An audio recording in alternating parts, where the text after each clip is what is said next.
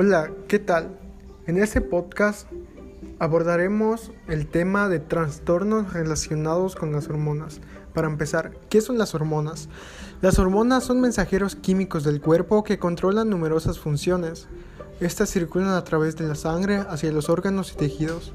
Estos componentes químicos intervienen en los procesos del metabolismo, crecimiento, desarrollo y reproducción. Además afectan el estado de ánimo y apetito sexual. Algunas de las hormonas más importantes son la insulina, las hormonas tiroideas, el cortisol, la hormona del crecimiento, la prolactina, entre otras. Entre las funciones más importantes se encuentran el correcto funcionamiento de múltiples órganos, el crecimiento y desarrollo del cuerpo humano, la reproducción, las características sexuales, el uso y almacenamiento de energía y el control de los niveles de la sangre de líquidos, sal y glucosa. Existen diferentes tipos de hormonas. Las hormonas pueden ser naturales o sintéticas. Las naturales son segregadas por las distintas glándulas del sistema endocrino.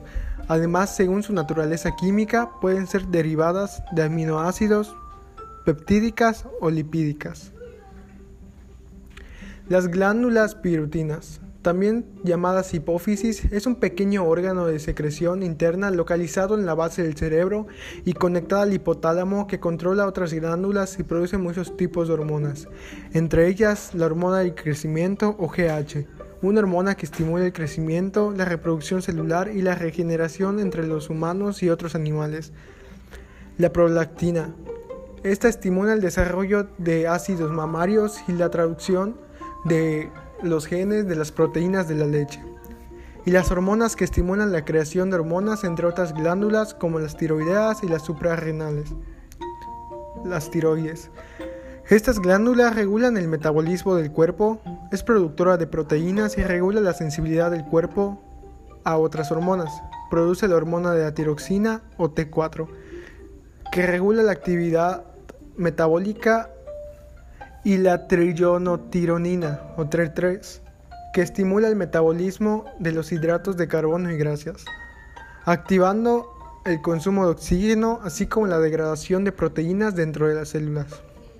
Las paratiroides son cuatro pequeñas glándulas con forma de lentejas situadas en el cuello, en la parte de atrás de la tiroides y que segrega la hormona paratiroidea o PTH que principalmente facilita la absorción del calcio, vitamina D y fosfato. Las suprarrenales son glándulas situadas encima de los riñones cuya función es regular las respuestas al estrés. La parte externa se llama corteza y es la que produce hormonas esteroides como el cortisol, la aldosterona y la testosterona. Páncreas es un órgano peritoneal mixto, exocrino y endocrino una de las hormonas más importantes que sintetiza es la insulina, que interviene en el aprovechamiento metabólico de los nutrientes. En los ovarios y testículos, estos órganos reproductivos segregan respectivas hormonas sexuales que sintetizan a partir del colesterol.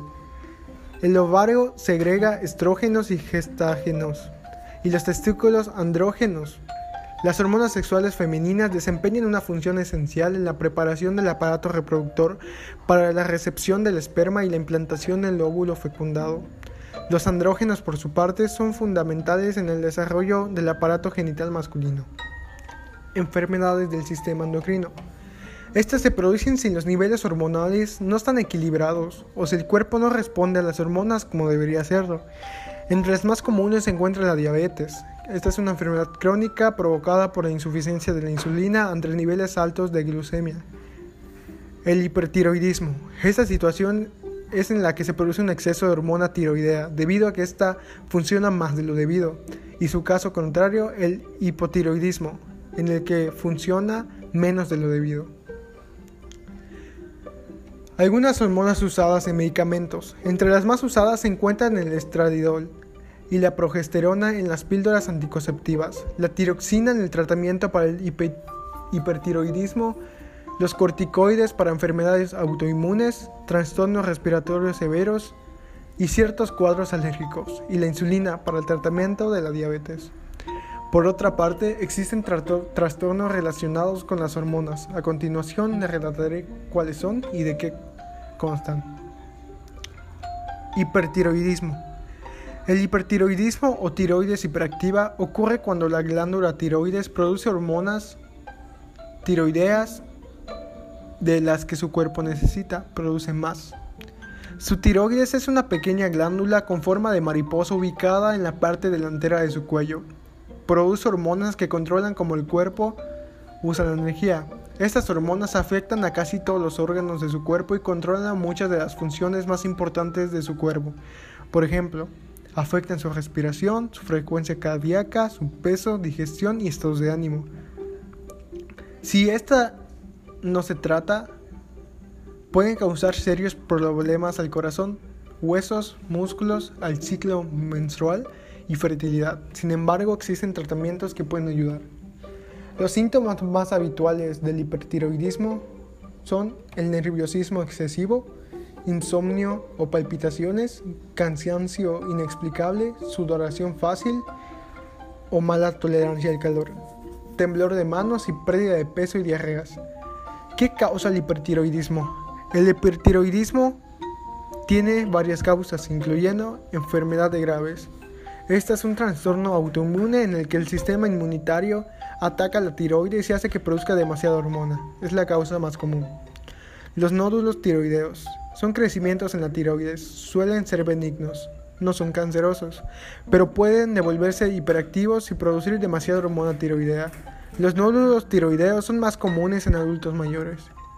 Tiroiditis esta es una inflamación de la tiroides que hace que la hormona tiroidea almacenada se filtre fuera de la glándula tiroides. Demasiado yodo. El yodo se encuentra en algunos medicamentos, jarabe para la tos, algas y suplementos a base de algas. Tomar demasiado puede causar que su tiroides produzca demasiada hormona. Demasiada medicina para la tiroides. Esto puede ocurrir si las personas toman medicamentos para el hipotiroidismo. Esto suele pasar cuando toman demasiado. ¿Quién puede padecerlo? En principio pueden presentarse a cualquier edad. Al igual que el resto de enfermedades de la tiroides es más frecuente entre el sexo femenino.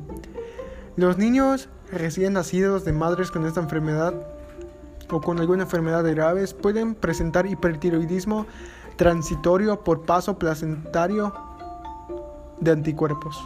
¿Cuál es su pronóstico? Los casos de enfermedades de graves pueden tener una evolución oscilante a remisiones temporales si no se tratan.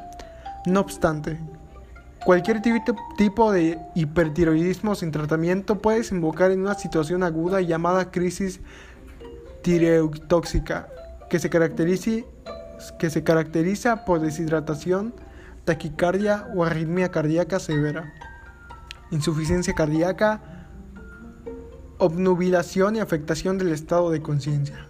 Eventualmente puede ser mortal porque lo que requiere tratamiento urgente. No obstante, con las pautas de tratamiento habituales, el hipertiroidismo es una enfermedad fácilmente controlable y curable. Tratamiento. Una vez se diagnostica, se debe instaurar tratamiento medicamentoso con antitiroideos por vía oral podría ser el carmimazol, metimazol, propiltiouracilo, etc. Estas inhiben que la formación de hormonas tiroideas consigan mejorar los síntomas en un plazo de 7 a 15 días. Estas nos ayudan.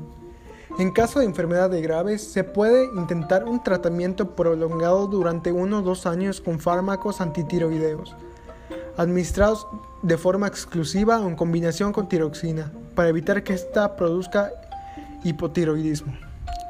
En el periodo de tratamiento es necesario realizar revisiones cada 3 o 4 meses en las que se deben vigilar posibles efectos secundarios de los antitiroideos, como son las reacciones cutáneas y excepcionalmente la disminución de, glóbulos blancos o agrinulocitosis. En el caso del hipertiroidismo se produzca en el embarazo puede tratarse con medicamentos, si bien deben utilizarse aquellos que crucen en la menor medida posible la barrera fetoplacentaria. En tal circunstancia se encuentra contraindicado el tratamiento con yodo reductivo. Por otro lado tenemos el síndrome de Cushing. Esta es una afectación en la cual la hipófisis secreta demasiada hormona adrenocorticotropina, La hipófisis es un órgano del sistema endocrino. La enfermedad de Cushing es una forma de síndrome de Cushing. Otras formas del síndrome incluyen el síndrome de Cushing exógeno, el síndrome de Cushing es causado por un tumor suprarrenal y el síndrome de Cushing ectópico. Causas. Las enfermedades de este tipo, más específicamente la de Cushing, es provocada por un tumor o crecimiento excesivo llamado hiperplasia de la hipófisis. Esta glándula está localizada justo debajo de la base del cerebro. Un tipo de tumor de la hipófisis llamado adenoma es la causa más común. Un adenoma es un tumor benigno, no es canceroso. Con la enfermedad de Cushing, la hipófisis secreta demasiada ACTH, esta estimula la producción y secreción de cortisol, una hormona del estrés. El exceso de ACTH provoca que las glándulas suprarrenales produzcan demasiado cortisol. El cortisol normalmente se secreta durante situaciones estresantes. Esta hormona también tiene otras funciones, incluyendo controla el uso por parte del cuerpo de carbohidratos, grasas y proteínas. Reduce la respuesta del sistema inmunitario y la hinchazón regula la presión sanguínea y el balance del cuerpo, de agua en el cuerpo. Síntomas.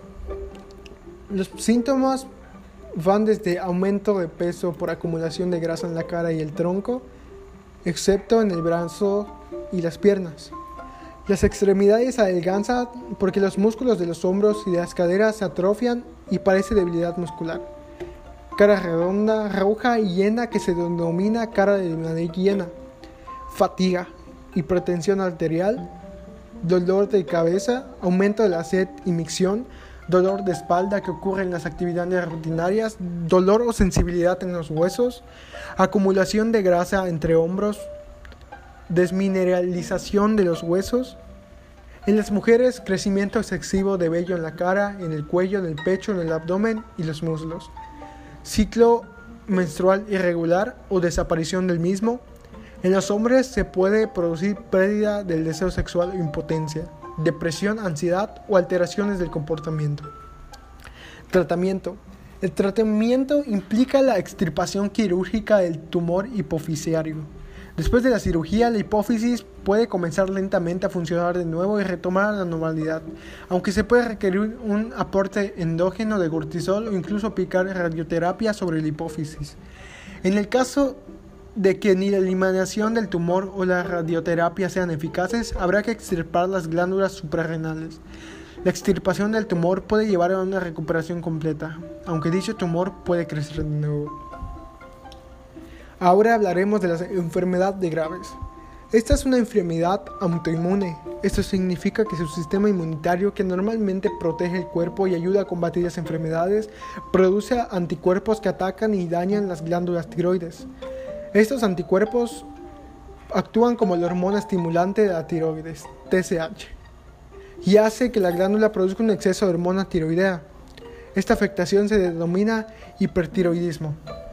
Aunque puede ocurrir a cualquier edad, en hombres o mujeres, la enfermedad de Graves es más común en las mujeres de entre 20 y 50 años de edad que frecuentemente tienen antecedentes familiares de enfermedades en la tiroides.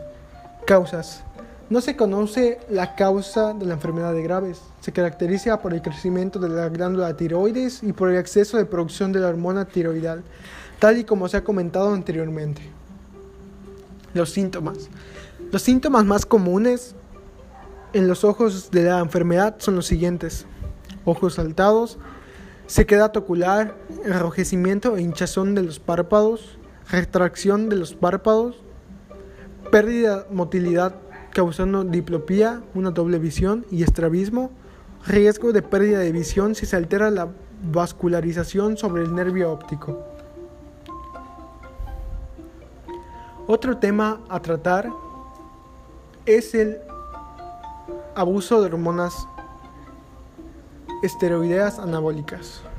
Para empezar, ¿qué son las hormonas esteroideas anabólicas? Los esteroides anabólicos son versiones sintéticas, o sea, artificiales de testosterona, la principal hormona sexual en los hombres. Es necesario para desarrollar y mantener las características sexuales masculinas, como el vello facial, la voz profunda, el crecimiento muscular. Las mujeres tienen algo de testosterona en sus cuerpos, pero en cantidades mucho menores. ¿Para qué se usan los esteroides anabólicos? Los profesionales de la salud usan esteroides anabólicos para tratar algunos problemas hormonales en los hombres, por ejemplo, retraso de pubertad y pérdida muscular por algunas enfermedades, pero algunas hormonas hacen un mal uso de estos esteroides anabólicos. Mecanismo de acción. Los esteroides incrementan la síntesis proteica de los músculos y aumentan la producción de proteínas. Como resultado, las fibras musculares se vuelven más grandes y por otro lado reducen el tiempo de recuperación al bloquear los efectos de la hormona del estrés cortisol en el tejido muscular. Entonces el músculo se reparan más rápido de las que una persona promedio. Recordemos que la testosterona proviene del colesterol y el colesterol al ser una sustancia grasa, la testosterona compartirá características similares y una de ellas es la consistencia similar al aceite. Al ser inyectado en el músculo se forma una especie de almacén donde la sustancia se va liberando poco a poco. Como la sangre es líquida y la testosterona es aceitosa, necesitan un transportador. Entonces se unen a proteínas que las puedan transportar en el torrente sanguíneo, como la globulina transportadora de testosterona. Gradualmente las enzimas enterazas rompen los enlaces y liberan poco a poco la testosterona en la sangre y cuando llegan al músculo penetran la membrana de la célula diana y se une a un receptor de andrógenos situado en el citoplasma de esta célula. A partir de ahí, el compuesto hormona receptor se difunde en el núcleo, donde altera la expresión de genes copiando información genética y fabricando proteínas. Dependiendo de la sustancia utilizada, también hay otro mecanismo de acción y es por factor de riesgo insulínico. Este mejora el balance de nitrógeno. La hipertrofia muscular está regulada por procesos moleculares donde el IGFI influye en estos mecanismos. El sistema IGFI son los responsables del crecimiento muscular provocado por daño muscular inducido por ejercicio. Ventajas provocan el crecimiento de músculo esquelético. Estos son efectos anabólicos y e igual desarrollan características sexuales masculinas. Por otro lado, se usan en el tratamiento de la pubertad tardía, algunos tipos de impotencia y el desgaste corporal o pérdida muscular causado por VIH. Por sus propiedades antibólicas y de mejor y utilización proteica, se utilizan en el tratamiento de quemados y para prevenir atrofia muscular. Posibles consecuencias o desventajas que nos produce el uso de anabólicos. Estos producen efectos psicológicos como cambios de humor, conducta irracional, incremento de la agresividad, irritabilidad, depresión y dependencia. Hipertensión, en el incremento de lipoproteínas de baja densidad puede contribuir al incremento en el riesgo de enfermedades cardiovasculares, incluyendo infartos. Los varones pueden desarrollar ginecomastia, crecimiento de los senos, encogimiento testicular y una baja cantidad de espermatozoides en el semen. Efectos virilizantes en las mujeres que pueden ser irreversibles, por ejemplo, alopecia y hirsutismo crecimiento del vello excesivo y gravedad de la voz. Posibles consecuencias. Para los hombres, las posibles consecuencias son infertilidad, desarrollo de senos, encogimiento de testículos y calvicie de patrón masculino. En mujeres, agrandamiento de clítoris, crecimiento excesivo de vellos corporales y calvicie de patrón masculino. Para el sistema musculoesquelético, poca postura cuando se usa en la adolescencia y rotura de los tendones. En el sistema cardiovascular, aumento del colesterol y disminución de DHL. Presión arterial alta, ataques al corazón y agrandamiento del ventrículo izquierdo del corazón. En el hígado puede producir cáncer, peliosis hepática y tumores. En la piel, acné severo y quistes, cuero cabelludo grasiento, ictericia y retención de líquidos. infecciones, VIH, SIDA y hepatitis. Efectos psiquiátricos puede contraer furia, agresión, manias y delirios. Ahora, otro tema a abordar es el abuso de la píldora del día siguiente. Pero para comenzar, ¿qué es la píldora del día siguiente? La anticoncepción de emergencia, conocida como píldora del día después o píldora del día siguiente, es aquella que se utiliza para prevenir un embarazo tras mantener relaciones sexuales desprotegidas. Se recomienda su utilización lo antes posible tras la relación sexual, pero puede tomarse hasta 120 horas después. Esta se compone por levenogestrel 1.5 miligramos. Cosas importantes a saber. La píldora anticonceptiva de emergencia no debería ser un sustituto de las opciones de métodos anticonceptivos tradicionales. Probablemente haya problemas si tomas la píldora anticonceptiva de emergencia más de una vez en el mismo ciclo. Las píldoras anticonceptivas de emergencia no afectarán a tu fertilidad a futuro. El mecanismo de acción. Evita la ovulación. El óvulo está recubierto por el folículo de Graf el cual al romperse permite su liberación. La rotura se produce tras una señal química que proviene de la concentración de una hormona llamada lutropina. El levonorgestrel controla la concentración de esta hormona de manera que evita el envío de la señal para romper el folículo y por lo tanto se evita la ovulación y la fecundación al no producirse la liberación del óvulo. Numerosos estudios realizados determinan este mecanismo como el principal producido por el levonorgestrel, como por ejemplo el desarrollo por Durant et al. Vital porque evita la fecundación. Este medicamento puede producir un aumento del pH del fluido uterino y de la viscosidad del moco cervical, lo cual inmoviliza los espermatozoides y por esa razón no son capaces de llegar hasta el óvulo para su fecundación. Existen estudios que aseguran que la cantidad de levonorgestel usada en anticonceptivos de emergencia no es suficiente para provocar este cambio en el moco cervical y por lo siguiente evitar el embarazo evita la implantación del embrión. Si se ha producido la fecundación y el cigoto no se ha depositado sobre el endometrio, el fármaco impide que el óvulo se fije a la pared del útero tras echar el endometrio. Mientras que la mayoría de los estudios no consideran que este proceso sea producido por este medicamento, hay otros en los que se han encontrado que el proceso puede ocurrir. Por tanto, solo el primer mecanismo está totalmente comprobado al utilizar levonor Gestrel como anticonceptivo de emergencia. Los otros dos mecanismos podrían o no ocurrir. Pero de cualquier manera la píldora del día después posee una alta eficacia para evitar el embarazo. Ventajas. Las ventajas de este es que puede usarse después de realizar el coito.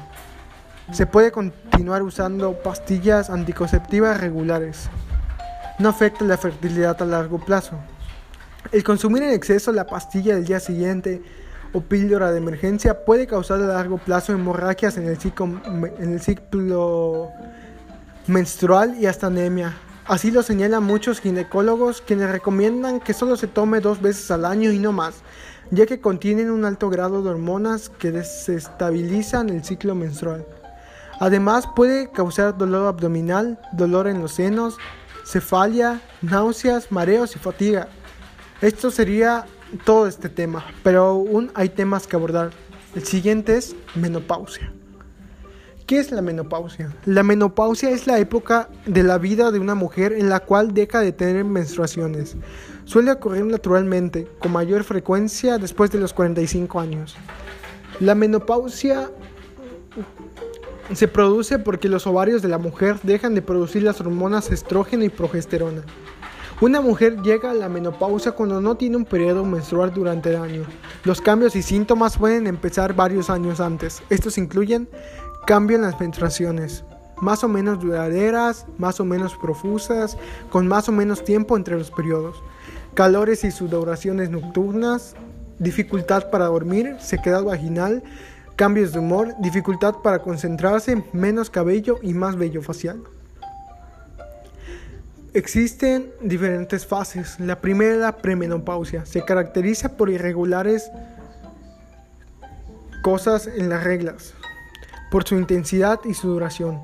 Coloquialmente se conoce como que la regla tontea y al final de esta fase pueden empezar las manifestaciones más características de la menopausia, como las sofocaciones, las palpitaciones, los vértigos y la disminución del deseo sexual, como igual puede ser la pérdida de memoria, los cambios de humor y la tendencia a la depresión.